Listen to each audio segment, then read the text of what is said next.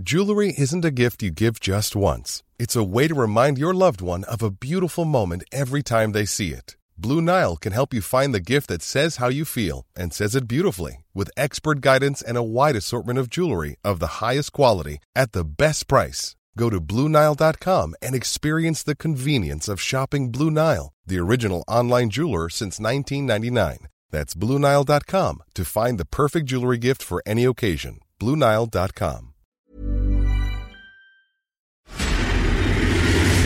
Dedo en la llaga. Había una vez un mundo en el que nadie creía. Un país de historias inexplicables. Una nación con personajes asombrosos. Santo Tomás tenía razón. Hay que ver para creer. El México increíble. Las verdades que duelen. La voz de los que callan. El dedo en la llaga. Infórmate, diviértete, enójate y vuelve a empezar.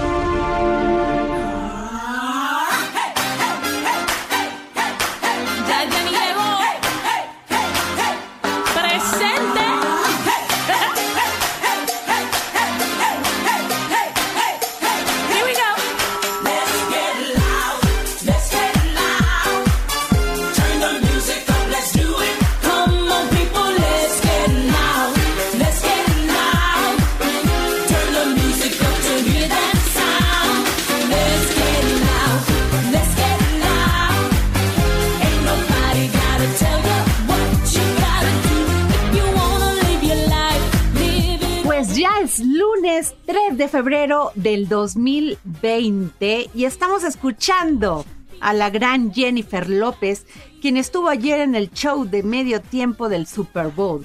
El poder latino hizo vibrar ese maravilloso estadio de Miami con Shakira y Jennifer López. Gran espectáculo que disfrutaron millones de espectadores alrededor del mundo. Y sí, nos está usted escuchando aquí en el Heraldo Radio, en este maravilloso programa El Dedo en la Llaga. Y nos puede mandar sus eh, comentarios a arroba Adri Delgado Ruiz y a nuestro WhatsApp 55 25 44 33 34. Y es lunes de la jefa Merlos. Andrea Merlos. Jefa Merlos, ¿de qué nos vas a hablar el día de hoy? Hola Adri, hola a todos. Este, pues mira Adri, este fin de semana ya empezó el periodo de sesiones de Cámara de Diputados. Ya lo estábamos esperando, este, con mucha impaciencia porque, pues Morena otra vez eh, tiene una larga lista de, de pendientes. Adri, en materia de justicia, en materia financiera y principalmente en materia de seguridad. Y tenemos a Morena, pues, hecho pedazos. Entonces, quiero que, hagamos como un pequeño análisis de varias cosas. Uno, fueron las plenarias la semana pasada y no sé si tomaron en cuenta o si, o si vieron el detallito de que ni senadores ni diputados invitaron ni a Jade Cole ni a Ramírez Cuellar. No se metieron en ese problema. O no se metieron o les dijeron que no se metieran, pero no hubo presencia de las dirigencias nacionales en las plenarias, que es, digamos, el, la reunión más este, institucional, más este, fuerte de las bancadas como para decir, esta es mi agenda y esto es lo que voy a impulsar. Entonces están desmarcados de la dirigencia nacional. ¿Y, y qué pasó? Que se abrieron dos frentes, Adri. Por eso digo que Moreno está hecho pedazos en todos los aspectos. Una reforma judicial eh, de Hertz Manero, del, uh -huh. del fiscal, y otra del presidente de la Corte son distintas, tienen caminos distintos, tienen conceptos bueno, distintos. de hecho, la primera ni lo habían tomado en cuenta el presidente de la Corte. Así es. Y entonces, como no tienen manera de solucionar el conflicto interno, lo que acordaron fue pues que el presidente decida. Que el presidente diga qué reforma es la que vamos a impulsar. ¿Cuáles son un poco los, los vínculos? La Corte lo que quiere, en, en mi opinión, es de alguna manera tener mucha más mano dura. Mientras que la fiscalía lo que quiere es ser una superfiscalía todopoderosa. El asunto es que de, de, de, la fiscalía a la corte hemos o podemos recordar miles de casos, cientos de casos, porque es un debate que siempre tenemos todos en nuestras casas en la, en la mesa. De la fiscalía a la corte se caen los casos siempre. Claro. La fiscalía es la que tiene que hacer el papeleo, demostrar las pruebas, sí, ¿no? hacer la investigación. Ajá. Y para la corte, para los jueces, siempre es un trabajo mal hecho, sucio, este, que, que, que viola el debido proceso, ¿no? Este, ilegal. Es ilegal, sí, Está con nosotros el maestro José Carreño. querido Pepe. Pero, no, es que eh, esa es la crítica que fuera de, de México, por cierto, se le está haciendo a las propuestas de reforma, que violan debido proceso, que facilitan, como dice Adrián, eh, como dice, como, como- Andrea. como dice Andrea, el- que, que facilitan el declarar culpable a las personas donde los ciudadanos tienen el, la, eh, tienen el peso de probar que son inocentes en vez de que sea la fiscalía quien pruebe que son culpables. Es- son- las críticas son brutales fuera del país. Es decir, y Adriana tiene, eh, perdón, Andrea tiene la razón, perdón, Adriana, Andrea tiene la razón. Es absolutamente el, el número de casos que se han caído en las de la fiscalía de las fisca, procu- de- antes Sí. procuraduría general o procuraduría de, de- de estatales sean que se han caído en las cortes son brutales aún en casos donde la culpabilidad parece clara. Es obvia, ¿no? Parece evidente, No, sí. Incluso la mala fama que tienen públicamente Sí. es por eso, porque Sí. no, porque finalmente, pues, lo que era la procuraduría no generaba casos que verdaderamente pudieran este tener eh, Fuertes, amarrados, para legalidad decir, a ver, juez, no y que no hubiese pasando. impunidad Sí, porque sí. muchas veces llegan a los escritorios de los jueces y qué hacen si está arma- mal armada la investigación Así es. No, perdón, eh, y perdón que, perdón que me meta, pero eh, es que es la otra cara de la moneda. Esto es, eh, mucha gente habla de la de, de- de- de que los jueces mismos este, tienen problemas de corruptela, etcétera, etcétera. En algunos casos puede estar justificado, en otros no, pero un caso mal armado facilita eso también. Claro. Claro, totalmente. Es que es- esa es una mala combinación. Entonces, a mí sí me parece que tenemos que tener mucho el ojo en qué va a pasar con esta reforma judicial, porque son dos protagonistas muy diferentes, ¿eh? con objetivos muy distintos. Para la Corte el tema es, a ver, fiscalía, haz bien tu trabajo para que yo haga bien el mío, ¿no? Claro. Porque yo, yo no solo imparto justicia, imparto justicia con base en una ley.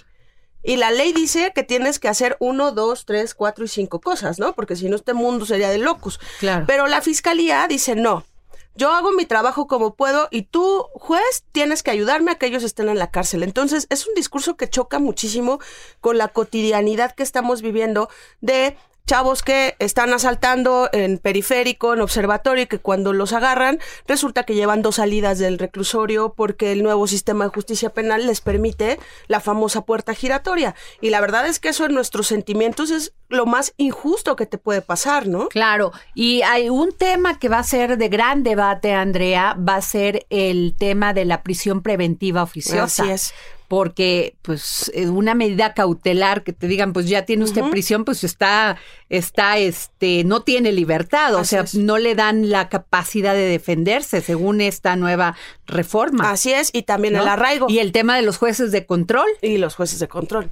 Y, y, y hubo muchas reformas judiciales, que ese es otro, este, Adri, algún día haremos este, un reportaje porque siempre he tenido ganas de hacer eso. El recuento de los últimos sexenios, ¿cuántas veces nos cambian el sistema judicial, el sistema de seguridad, el sistema de fiscal, ¿no? O sea, la verdad es que, que el electoral, por ejemplo. Pero ¿no? acabas de tocar ese punto que es muy importante. Si no, si el- la fiscalía, llamada antes Procuraduría, no eh, hace bien su trabajo y no genera casos que puedan ser juzgados de acuerdo a derecho, conforme a derecho, pues nunca va a haber, va a haber una impunidad tremin- tremenda. Sí. Y corrupción también, Sí, porque sí. eso también, si no haces tu trabajo bien, pues también se puede llamar corrupción. Así es. Y eso, ahí voy a hilar otra reforma, que es la que les presentó Durazo. Les propuso 11 reformas que, que tienen que ver hasta con la Constitución, Código Penal, este Código Civil. Y una de las cosas que publicamos en el Heraldo de México en su versión impresa, Adri Pepe, fue que quieren que los 300 mil policías privados que hay en todo el país hagan también tareas policíacas y de seguridad. Es un temazo. No, bueno, hacen, hacen, tienen también chamba en migración.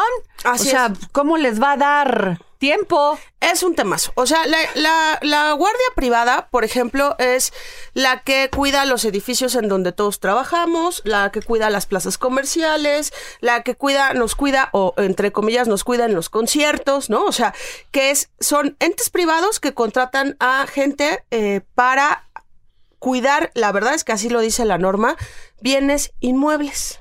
No cuidan personas. Claro. cuidan los inmuebles, cuidan que no se, eh, digamos que no se violente a la marca del inmueble. Entonces, ¿qué nos pasa en los conciertos? Y lo digo como un paréntesis.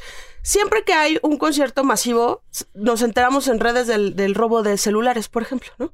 Que roban 100, mil celulares y que todo el mundo dice, oigan, ¿por qué? ¿Por qué no meten seguridad? ¿Por qué tengo que estarme cuidando? Ah, ahora Durazo lo que quiere es que todos esos policías que no están armados, que no tienen una capacitación policíaca, que no saben el manejo de uso de fuerza, también le entren a condiciones policíacas como los policías eh, de seguridad pública. Es decir, que si ellos ven algo extraño en la calle tienen que participar, que si ellos ven este o les reportan un asalto tienen que asistir. Es una locura también. ¿Y ¿Por qué hay estas ocurrencias? Digo, la verdad no las entiendo, porque me imagino que para tener este todas estas condiciones de ser un policía, tienes que tener una una capacitación, Sí, no te lo sí. agarras así como Sí, de la nada. O sea, imagínense cada uno de ustedes al, al guardia que cuida la entrada de su edificio, ¿no?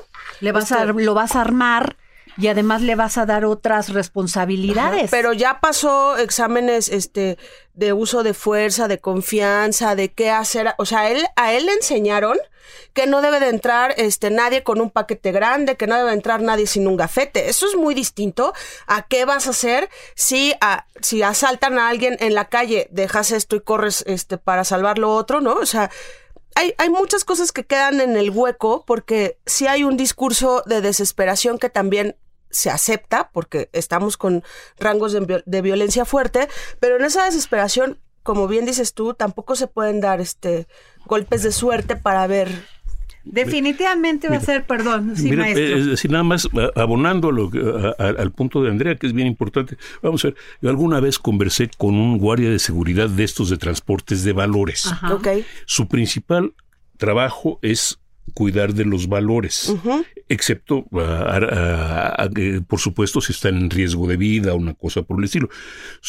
Eh, Si te fijas, la mayoría trae escopetas que son de lo que los expertos llaman armas de área, porque sus perdigones se dispersan, por un lado, y su, y su, pues, insisto, su punto principal es la preservación de los valores. Si uno de esos camiones ve un asalto cometiéndose en tal o cual lado, ¿creen que van a abandonar a su trabajo principal? No. Claro que no. Segundo, eso- esos son, eh, y quizás los bancarios son los que estarían mejor entrenados, y digo entrenados entre comillas, porque normalmente tienen, eh, usan sus armas en entrenamiento un par de veces al año.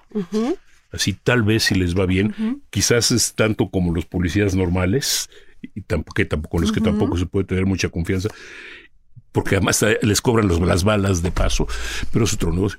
Pero ¿Y ¿Cómo se llama? La- la- los, los señores jóvenes muchas veces que ves con perros en la calle, ¿qué van a hacer contra un asaltante armado? No, y además es que, eh, maestro Carreño, tiene una lógica el tema que tú capacites como política de seguridad el tema a los policías por el tema de la prevención del delito. Claro.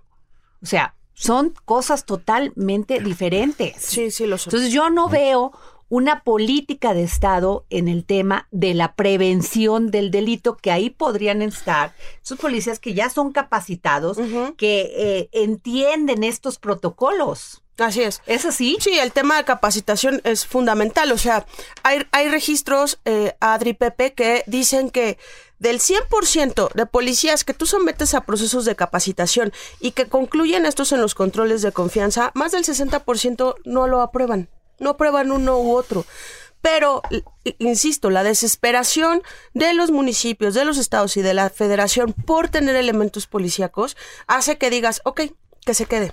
Porque nadie quiere ser policía. No, eso pero eso nadie quiere también, ser ¿eh? policía ganando 20 mil pesos o 15 mil pesos y, 20,000 en los arriesgando la vida casos, de él y claro. la de su familia. No, no es que no ganan 15, ojalá y ganaran Sí. 15 mil No, pesos, que no los ganan. Yo creo que por ahí deberían empezar Sí. ajustando su salario de acuerdo a su sí, responsabilidad. Sonora tiene el más alto eh, rango en salarios a policías y les paga 13 mil pesos mensuales. Y es el más. Es una barbaridad. Así es. O sea, le vas a poner una pistola, le vas a dar la responsabilidad de cuidar, de cuidar a los ciudadanos y ganando eso, Y con turnos de 24 hasta exponiendo 36 tu horas vida, por 12. Y además la dignificación del trabajo, Sí. porque además este eso es lo peor, Eso que es nadie peor. respeta a la policía en este Es país. que, ese- es que eso nos lleva a otro tema, y yo creo que, eh, que, que- que Andrea lo calificó, lo, lo de- lo- y tú lo definieron bien ahorita, es un problema de respeto Claro. a la policía y la autoridad. No hay respeto a la policía, no hay respeto a la autoridad, no hay, no hay temor al castigo tampoco.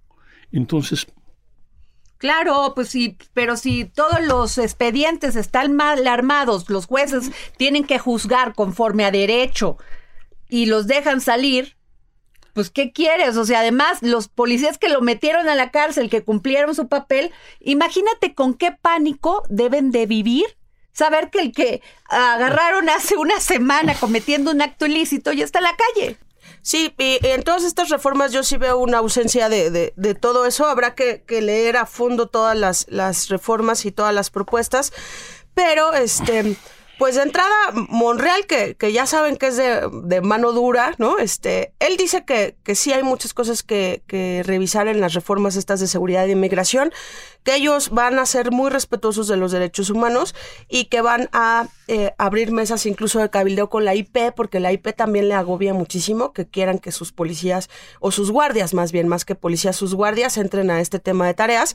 Entonces, eh, yo creo que esta vez Morena sí va a- a analizar por lo menos en el Senado, en diputados no han dado mucha luz de, de, de qué sigue, pero eh, este periodo de, de sesiones es muy importante porque la gente debe, debemos de estar todos muy, muy al tanto de que 2021 es un año electoral y que lo que no se haga en este año ya no se Ya. hizo. Bueno, pues tenemos complicado. también aquí, como ya lo anunciamos, al maestro José Carreño. Maestro, ¿cómo ve todo este tema, el TECMEC? Híjoles, es, eh, ese es un tema bien interesante, bien complicado. Vamos a ver, primero, eh, pese a que el, el presidente Trump lo haya firmado el miércoles pasado, todavía no está en vigencia, todavía estamos bajo el viejo Tratado Norteamericano de Libre Comercio, que de acuerdo con Trump es el peor de la historia. ¿De acuerdo? Todavía falta la, que el Parlamento canadiense haga su propia, ratif- eh, su propia votación, su propia aprobación, ratifique, probablemente las primeras, los primeros, la primera mitad de marzo, probablemente. Es decir, no, hay- no hay, ahí no hay duda de que, se- de que, de que lo van a aprobar. El, ahora, este peor tratado de la historia que va a ser reemplazado por el mejor tratado de la historia, de acuerdo con el presidente Trump, eh, en realidad es 95% el viejo Telecan. Sí, claro. Es, es Es, versión 2 o 3. Es, es, es tele- es el- el- en inglés sería NAFTA 2.0, Telecan 2.0. Correcto. Es, es Telecam 2.0 y lo nuevo para nosotros es, eh, y lo nuevo y más importante para nosotros son eh, las ah, nuevas provisiones en términos de propiedad intelectual, nuevas provisiones en términos de comercio electrónico que no existía durante eh, en, en el en 1994 o 94 cuando se promulgó el primero no existían. Y demandas muy específicas en términos de salarios, derechos laborales y derechos ambientales, que son cuestiones que agregaron los demócratas como condición para aprobar en la Cámara de Diputados, la Cámara Baja. Estos derechos van a ser bien, eh, pero, bien contenciosos, porque van a crear probablemente una nobleza obre- obrera en México, en el sentido de tratar de, de que, eh, de acuerdo por lo menos con la intención, es que lo- los vehículos que lleguen al mercado de Estados Unidos sean fabricados por obreros o armados, ensamblados por obreros que ganen una cierta cantidad por hora. El, el debate está en el, eh, en el punto por hora. Eh, ¿Cuál es el salario mínimo de Estados Unidos en la industria automotriz? Son 16 dólares la hora. 16 dólares la hora sería el salario mínimo en México de, de un obrero bien pagado diario en México. Y no, para nada le llegamos. No, Se gana una tercera parte aquí. No, y además que tenemos mucho más impuestos y como dijo el, el maestro este Luis Pasos, mayor impuestos, menos inversión, les queda poco. Bueno, eso, eso es una parte. La segunda parte, el, el acuerdo está específicamente, bueno, eh, por lo menos declaradamente, eh, con la idea de tratar de auspiciar el regreso de puestos laborales a los Estados Unidos, que no, no es que no va a ser posible, que no va a ocurrir, algunos van a regresar, otros no, etcétera, pero de todas maneras la idea del tratado es ese, finalmente. Y tercero, ¿cómo se llama? El, ah, está la, la creación de, los, de, de paneles específicos de quejas que van a ser específicamente relacionados con México, que son específicamente relacionados con el cumplimiento mexicano de, de- de las, de las propuestas. Entonces ahí, mira, ha- hace 25 años, eh, la cance- el el departamento, el Ministerio de Relaciones Exteriores de Canadá y Comercio tenía un piso completo de su ed- edificio dedicado específicamente a abogados para abordar temas, la- temas comerciales con Estados Unidos. No creo que eso haya cambiado, al contrario, yo creo que han aumentado. Yo quiero saber qué estamos haciendo aquí, Claro.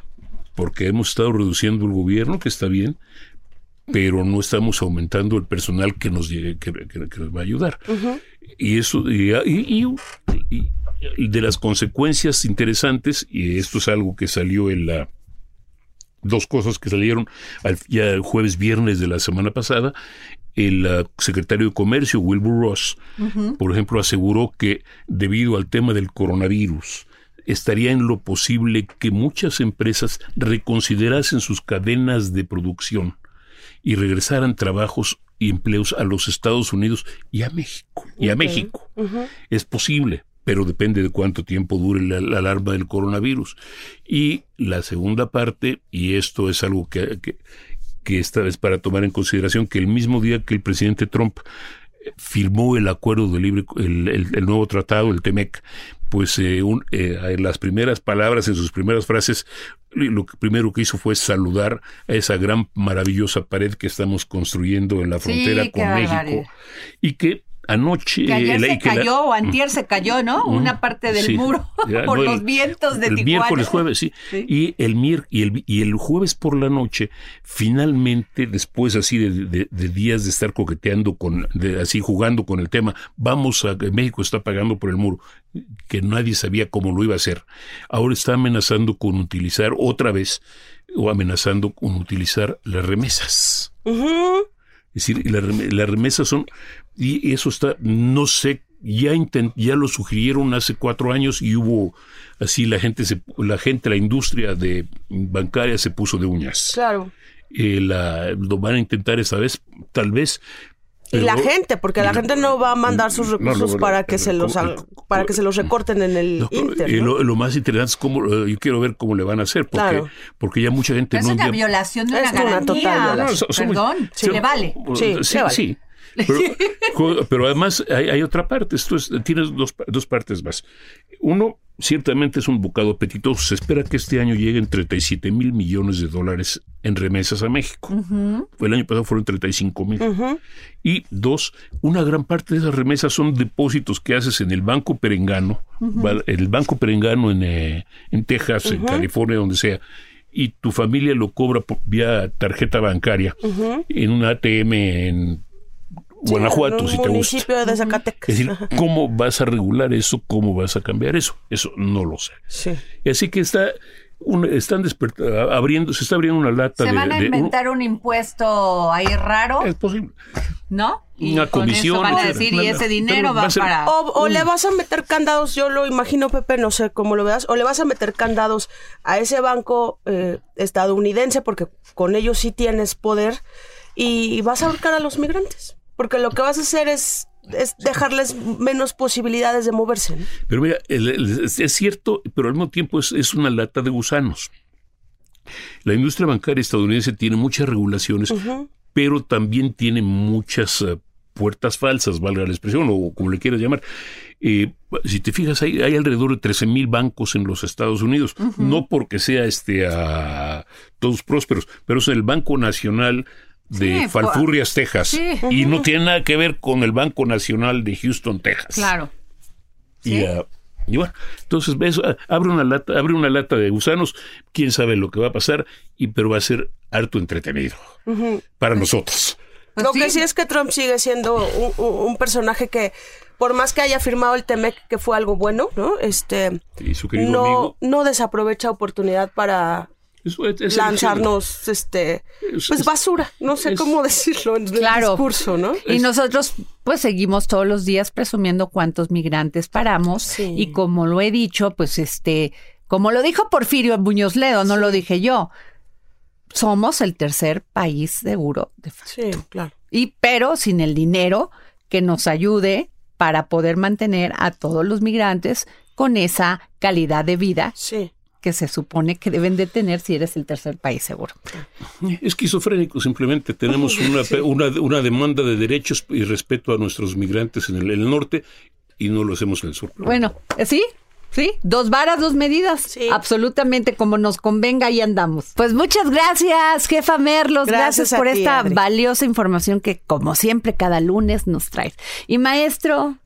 Pepe Carreño es una, que no es un placer No, Pepe, escuchar sí. a un hombre que sí tiene experiencia, que sí fue, que sí reporteaba, Sí, que sí tenía la información. Y que tiene Cuando- una pasión por el periodismo. Claro, que- periodista que de verdad. Bueno, pues nos vamos a un corte y regresamos. Soy Adriana Delgado. Aquí nos escucha, sí, en el dedo en la llaga por el Heraldo Radio. Sigue a Adriana Delgado en su cuenta de Twitter, arroba Adri Delgado Ruiz. Además, te invitamos a enviar tus opiniones y comentarios en texto o por mensaje de audio a través del WhatsApp al 55 25 44 33 34. Y si quieres escuchar El Dedo en la Llaga del Heraldo Radio en cualquier momento y donde quiera que te encuentres, descarga el podcast disponible en Spotify y iTunes.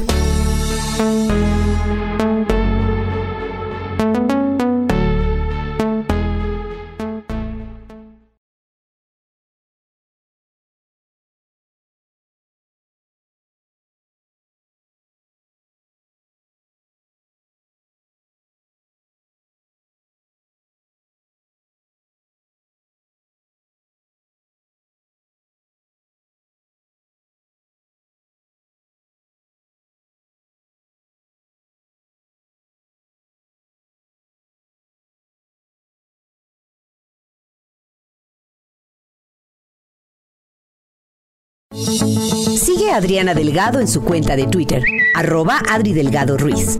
Además, te invitamos a enviar tus opiniones y comentarios en texto o por mensaje de audio a través del WhatsApp al 55 25 44 33 34. Y si quieres escuchar El Dedo en la Llaga del Heraldo Radio en cualquier momento y donde quiera que te encuentres, descarga el podcast disponible en Spotify y iTunes.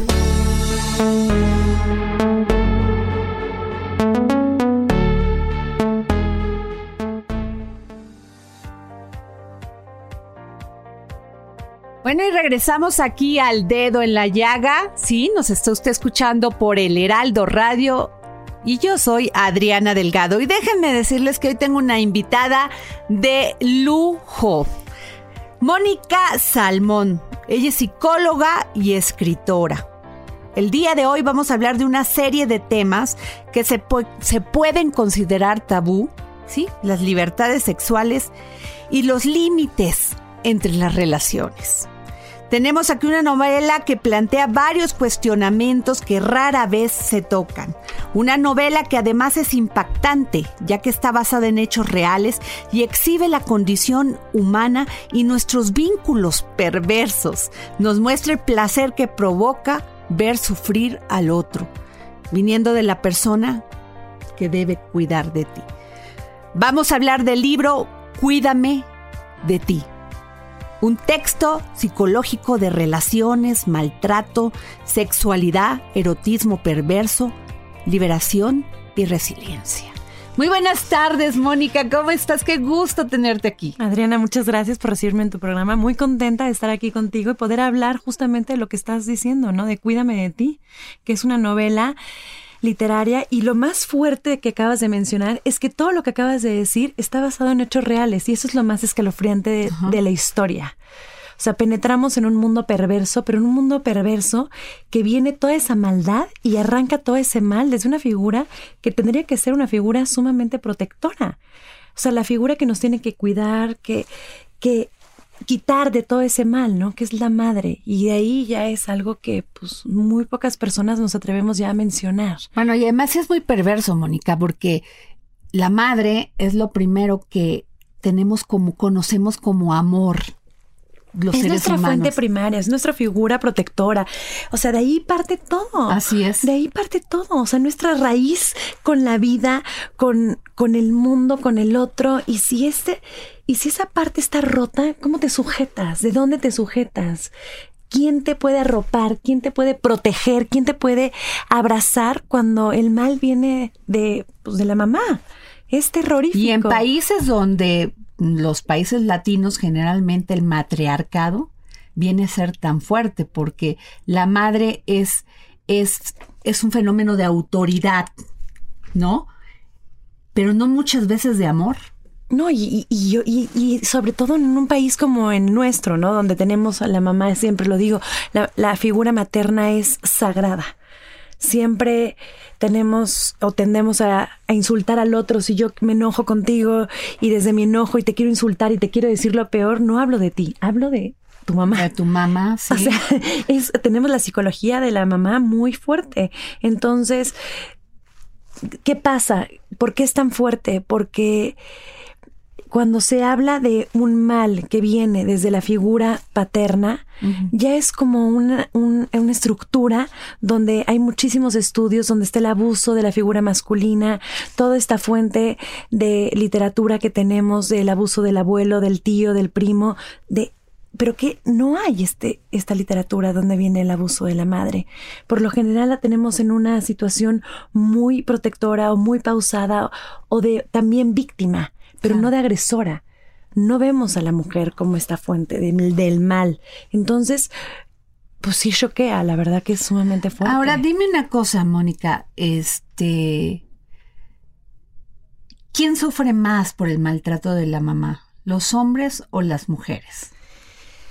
Híjole, no me atrevería a, a responder como tal porque creo que la mujer hay una identificación hacia la hacia hacia la madre, hacia esa figura. Entonces, hay una herida, hay una herida que sangra constantemente porque es la figura con la cual te vas a identificar, es nuestra figura a seguir, es nuestro modelo a seguir. Entonces, ¿qué sucede? Que no solamente está fracturado el- la parte materna, sino también está fracturada mi parte de identificación, con quién me identifico, qué modelo sigo cuando mi madre viene con una situación completamente perversa. Pero aquí lo curioso en la historia de Cuídame de ti era que era una madre sumamente presente, cuidada, o sea, cuidaba a Nadia, la protegía, la, la protegía de, de ciertos de estos cuidados, ¿no? De esta, de estos, este, la mejor educación, los mejores vestidos. Sobreprotectora. la- Era una madre sobreprotectora y donde le, ten- o sea, le daba todo. Todo en el sentido de los mejores vestidos, la mejor educación, los mejores doctores. Pero había una perversión detrás terrorífica. Terrorífica. Ojo, o sea, nunca la toca, nunca abusa de ella físicamente, pero eso no quiere decir que el abuso psicológicamente no esté, claro que está. Y somos una sociedad que si no lo vemos, no creemos en él. Tenemos que ver el daño, dónde la tocó, dónde está, ah, le pegó, quiero verlo. Sí, pero hay un abuso que no O sea, se, hay un daño que hay no un se daño ve. que no se ve y, no quiere- y- y que no se vea no quiere decir, Adriana, que no exista. Claro que está. O sea, esa- ese maltrato psicológico y ese maltrato emocional es terrible. Y tenemos que tener como sociedad, tenemos que estar preparados, porque cuando yo escribo Cuídame de ti, que me topo con Rompo un prejuicio, porque tú sabes que mi primer novela, Debajo de mi piel, Sí. es un homenaje a mi mamá, a la maternidad, y para mí decir madre significaba decir amor, cuidado, protección, este, respuestas, todo en esa figura protectora. Después hice que queda entre nosotros, que es una novela erótica, y de aquí me voy y me encuentro una historia donde me da completamente escalofríos y dije, no, yo no voy a hacer esto, yo me voy a alejar y yo estoy haciendo una novela del tiempo y de la sabiduría de una mujer de 80 años, lo que nos puede dejar a las mujeres de hoy. Y me encuentro en el camino una historia, pues de una fractura de una madre que nunca tuvo la posibilidad de ella de tocar puertas porque no estamos preparados, ni en los psiquiátricos, ni los psicólogos, ni la sociedad para decir qué pasa cuando el abuso viene de la mujer. de la propia madre. No sabemos abrazar, no sabemos Sí, sostener. del primer amor genuino que tienes en la vida. Y la necesidad de protección, de cariño, de solidaridad, de muchas cosas. De muchas. Y también es una historia de amor en el sentido donde la figura masculina juega un papel rescatador. El amante de Nadia, que es un amante que le lleva 20 años, que la inicia o en este mundo de sexualidad, de una sexualidad completamente abierta, como lo mencionabas, ¿no? De erotismo, de sexualidad, de orgías. Esa fuente, curiosamente, también la libera. O sea, la sexualidad juega un papel muy importante en nuestra vida, o nos condena o nos libera. Pero sabemos, tenemos que encontrar ese camino, ¿no? Ese camino hasta dónde podemos atravesar, qué tan bien nos hace o qué tan mal nos hace. Y, y curiosamente, en esta, en esta novela, Cuídame de ti, la sexualidad le hace mucho daño, pero también la libera de muchas cosas. La, la- la ayuda a expresarse. La ayuda a expresarse, la ayuda a surgir, la ayuda a, a reinventarse, a amar, a, a- a soltar y a tener otra clase de amor porque tiene un, una relación amorosa por muchísimos años, un cómplice de vida que le cree y que apuesta por ella y que es la única persona a su alrededor que sí le creyó la historia de una familia pues tan perfecta, acomodada, como que tenemos siempre la imagen de, de lugares donde se encuentra la belleza, o donde se encuentra la educación, o donde se encuentra un estatus socioeconómico, cultural elevado, creemos que ahí no viene ningún mal. Y al contrario. No, bueno, O no, sea- eso no significa que no, o sea, que no haya problemas, o sea, Que la foto sea hermosa no quiere decir que- claro, a lo mejor detrás- hasta es donde más problemas. hay. Claro, entonces, ¿qué pasa? Que uno ve, o sea, por fuera y dice qué bonito y no se juzga y se queda con esa imagen y no, no penetramos al- a la patología de cada personaje y aquí es terrorífico. Y, y a, los, a la vista de una sociedad, de una sociedad que anhela siempre tener eso, es bien difícil poder ver claro. lo que está sucediendo. Oye. Mónica, y tú además eres una gran psicóloga. Mm. El tema eh, de fondo también es todos estos feminicidios com- este, cometidos por hombres. Tiene que ver mucho con ese matriarcado, con esa madre ausente, con esa madre que los controlaba, que los sobreprotegía y llegaron a un punto donde odiaban a la mujer que era su madre y se traspasa a su pareja o a la novia. Mira, yo sí creo como psicóloga y como con formación psicoanalista, sí creo que mucho tiene que ver infancia, puede ser destino.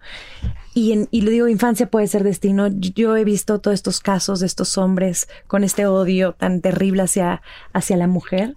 Viene en algún punto de la infancia, allí hay una, como una herida tan fuerte provocada por la figura materna. O sea, Claro. Siempre, si le empiezas a ahondar en el perfil psicológico de este hombre maltratador, de este hombre, no este. Tiene este que hombre ver la madre este hombre, controladora. tiene ahí una fuente, la mujer, la madre, ahí brutal. Entonces, pues sí, la, la mamá, ahora sí como decía Freud, o sea, todo sobre mi madre, ¿no? Todo, la mamá tiene un, un- juega un papel súper importante en nuestra psique.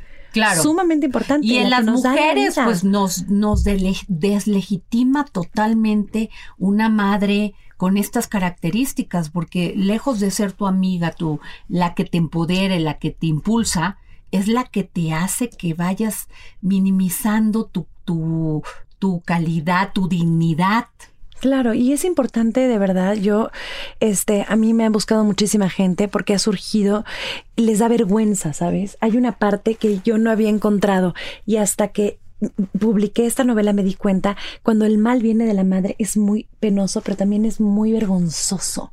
Como que no aceptamos esta Pues parte. es que, ¿cómo vas a aceptar que tu propia madre es la causante. eh, del- es la causante del sufrimiento que tienes. O sea, no lo quieres aceptar porque se te hace inimaginable Así es. que pueda haber inclusive odio de la madre hacia ti. Y sí lo puede existir. No, y aquí Sí lo tenemos, lo tenemos en Cuídame de ti y es. Ay, Mónica, qué, qué gran novela. Pues, eh, ¿dónde la podemos conseguir? Mira, la pueden conseguir en todas las librerías, está a la venta, ya está en audiolibro también, ya lo está en redes, este, en ebook, este, la pueden también bajar y también a escuchar, o sea que si no tienen el tiempo Ah, pues ya eso está es en audiolibro. Yo soy También- una de ellas que voy en el coche, en el voy coche, en el escuchando. tráfico, la pueden Cuídame escuchar. de ti. Pero de además, déjenme decirles que Mónica Salmón es una gran psicóloga. Entonces también los puede atender, ¿eh? Me ¿Dónde, pueden seguir. dó- ¿Dónde te pueden seguir, Mónica? Bueno, estoy en... ¿Ya no das consulta? Sí, sí doy A ver, por consulta. favor, dinos Estoy dónde. en Twitter, estoy como Mónica Salmón PSI y en Instagram también Mónica Salmón PSI, ahí me pueden conseguir, ahí está mi mail, ahí me pueden contactar y este y, y pues los que quieran, ahora sí como o seguirme o tomar una terapia o algo, ahí les contesto. Claro, muchísimas Más que nada en gracias. Instagram. Muchas Muchas gracias, gracias a Mónica. Salmón, psicóloga y escritora y autora de la novela Cuídame de ti. Por favor, léanla. No se van a arrepentir. Es una gran pieza literaria. Muchas gracias, Adriana. El dedo en la llaga con Adriana Delgado. Bueno, pues no saben qué gusto me da tener a Ana Espineto, directora general y fundadora de la Feria Artes Bada. No saben qué maravilla cultural, artística es esta feria. Y para todos aquellos artistas que nunca han estado en una galería o han expuesto su trabajo y buscan darse a conocer, les tenemos una muy buena noticia. En este mes de febrero se llevará a cabo la primera edición de la Feria de Arte Bada MX. Una feria que se basa en el sistema directo de artista y que estará en Campo Marte en esta Ciudad de México. Y para platicarnos de este nuevo concepto, pues sí, tenemos a Ana Espinet. Ana, muy buenas tardes aquí en el Feliz. dedo en la llaga. Feliz de estar acá y bueno, ya con eh, empezando a armar lo que va a ser la feria que, que arranca este jueves, este jueves 6. Así que con, con toda la previa, los, los nervios y la felicidad de lo que va a ser, porque realmente tenemos 100 artistas increíbles, eh, talentosísimos, que van a estar, cada uno va a estar esperando eh, en su stand a la gente para, para hablar de su obra.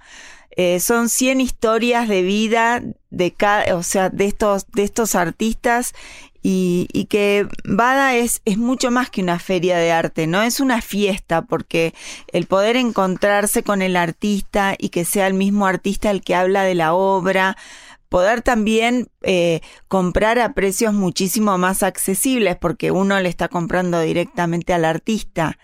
Así que es, es, un, es un encuentro muy lindo y, y una experiencia, ¿no? Claro, y esta feria empezó en Argentina en el 2012 y Sí. ¿cuántos artistas estuvieron tuvi- tuvieron estuvieron en aquel entonces? Bueno, empezamos en Argentina, yo empecé el formato porque soy artista y, y bueno, me parecía que los artistas necesitábamos un espacio eh, donde no dependiéramos de las galerías para poder vender nuestra obra. Y, y bueno, en el 2012 empezamos con Bada, eran 70 artistas y nos visitaron 3.000 personas. Eh, este año fue la, la edición, o la octava edición, eh, es- fueron 280 artistas que participaron y nos visitaron 80.000 personas, que realmente fue increíble, fue increíble lo que fue creciendo el formato porque desde, desde la organización trabajamos en democratizar el arte, en hacerlo accesible para todos. Nosotros les pedimos a todos nuestros artistas que, además de su obra grande, que por supuesto presentan con los precios que cada uno maneja, todos tienen que tener por lo menos 10 obras a un precio máximo de dos mil pesos, ¿no? Ok. Esto es para que, para que la gente eh, empiece a, a sacarle esos prejuicios que tiene el arte, que es para millonarios. Es elitista. Claro, que es algo elitista, que dejó eh, afuera a gran cantidad de público, que uno por ahí se quiere comprar una obra para la casa, pero parece algo inaccesible. Y, y también eh, trabajamos mucho en empoderar a los artistas porque realmente estamos convencidos de que nadie puede hablar de la obra mejor que el artista. Claro. Entonces, este encuentro con la gente para el artista es valiosísimo y para la gente también, porque uno mira una obra y le gusta, pero uno escucha al artista hablar de esa obra y esa obra cobra una vida absolutamente Totalmente. diferente, ¿no?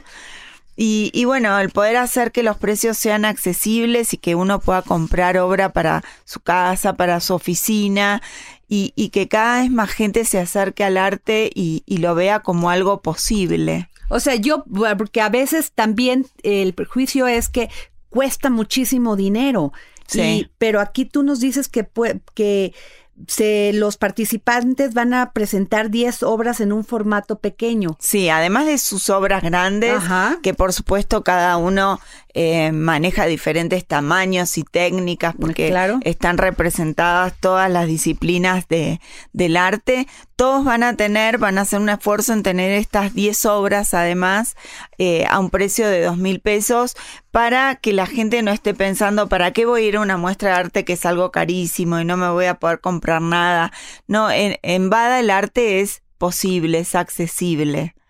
¿Y, y cómo empezó todo este, pues todo este camino Bueno, por hacer esta feria?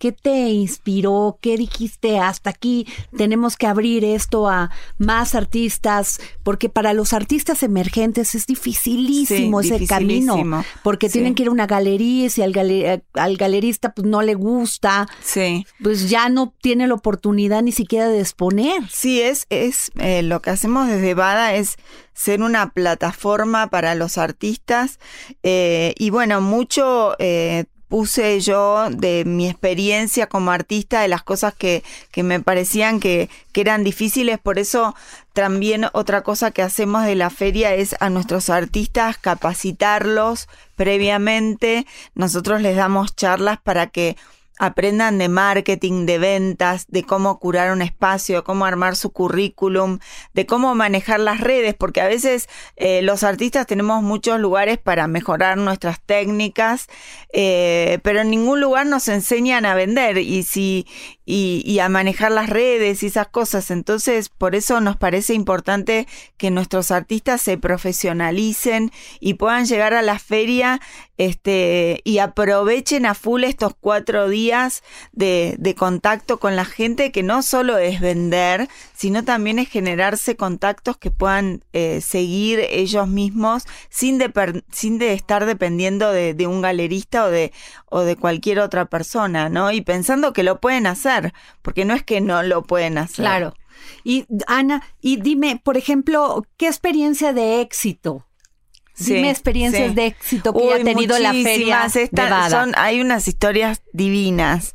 Eh, en, en Buenos Aires muchísimos eh, artistas que antes tenían que trabajar de otra cosa se pudieron dedicar eh, a- gracias a la feria al arte, ¿no? Hay, hay una historia de, de- de un artista que es... eh, era mecánico y arreglaba motos y empezó a hacer esculturas con, con partes de, de, sus motos, ¿no? De- y, y entonces en, en un momento yo eh, acompañé a una persona a, a su taller y él tenía ahí sus piezas, sus esculturas, pero como un hobby. Y entonces Héctor Pomilio se llama, es un gran escultor. Y entonces yo cuando lo vi le dije, vos tenés que estar en Bada, tenés que vender, esto es espectacular. No, yo soy mecánico, me decía ¿Qué yo. tal? Yo no soy escultor, lo hago porque me divierte. Y bueno, presentó ese año sus esculturas y vendió todo, absolutamente todo lo que tenía. Y terminó la feria y lloraba y decía, soy escultor, no lo puedo creer, soy escultor. Y bueno, a partir de ahí pudo dedicarse a eso que, que hacía con tanto amor.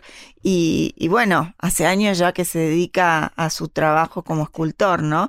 Y bueno, como eso hay, hay muchas historias de, de, de por ahí ilustradores que trabajaban en, en publicidad, en otras cosas, y se pudieron dedicar al arte.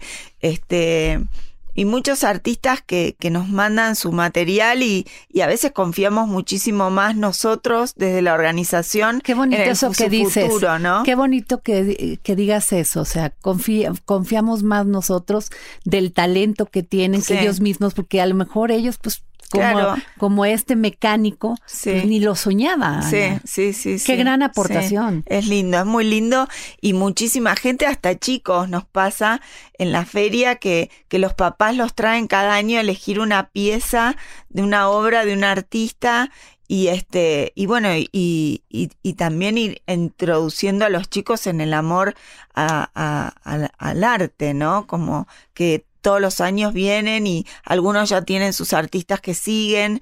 Y bueno, esa posibilidad también de, de poder hacer regalos especiales, ¿no? Y no estar regalándole a alguien una camisa, que todos tenemos camisas Claro. o, o cosas que ya tenemos mucho, sino regalar algo tan especial como una obra. Cuando termina la feria Bada y te sientas, no sé si a tomarte una copa de vino, ¿qué Sí. Bueno, todos los años es ¿Cuáles una- son tus es- emociones? Hay ¿Qué- dos, hay dos momentos que me emocionan muchísimo. Uno es el armado, que todo el mundo dice, uy, qué lío, el armado, todo que se arme, y para mí es muy emocionante porque lo que trabajamos todo el año, este, y lo que trabajó cada artista todo el año, eh, se, se ve ahí en, en el armado. Y después de la feria también me emociona mucho ver eh, la alegría de los artistas y la ilusión que pusieron y la felicidad que tienen. Ay, mira, y me hace sentir porque te veo emocionarte.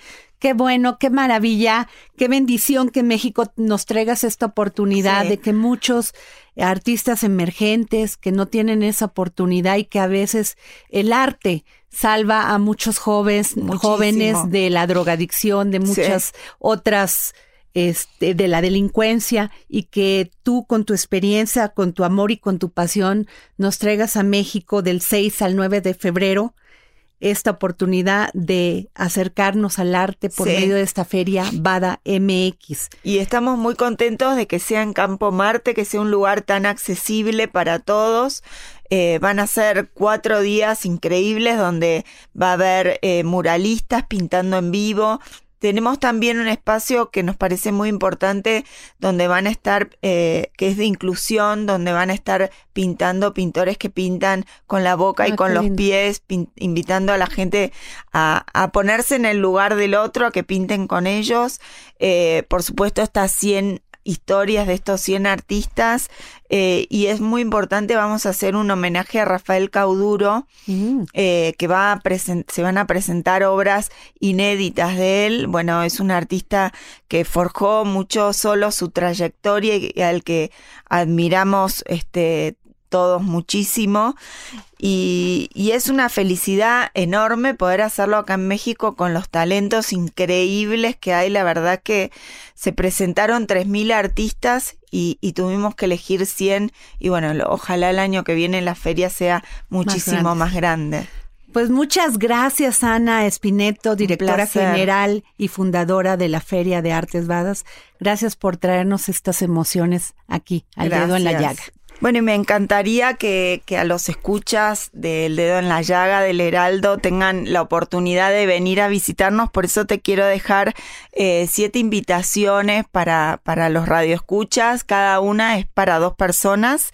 Eh, los primeros que se comuniquen al 222-5647-087 eh, podrán llevarse estas siete invitaciones. Bueno, pues muchas gracias por haberme acompañado este lunes 3 de febrero del 2020 aquí en El Dedo en la Llaga. Nos vemos mañana. Gracias.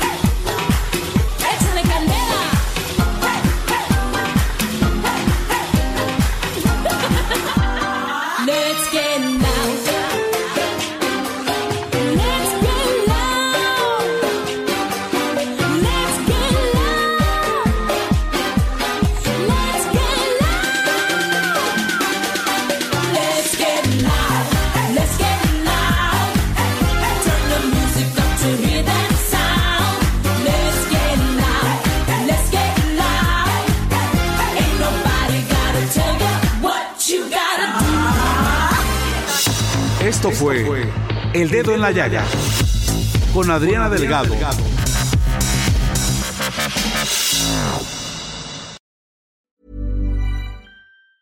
Hey, it's Danny Pellegrino from Everything Iconic. Ready to upgrade your style game without blowing your budget? Check out Quince. They've got all the good stuff shirts and polos, activewear, and fine leather goods, all at 50 to 80% less than other high end brands. And the best part? They're all about safe, ethical, and responsible manufacturing. Get that luxury vibe without the luxury price tag. Hit up quince.com slash upgrade for free shipping and 365 day returns on your next order. That's quince.com slash upgrade.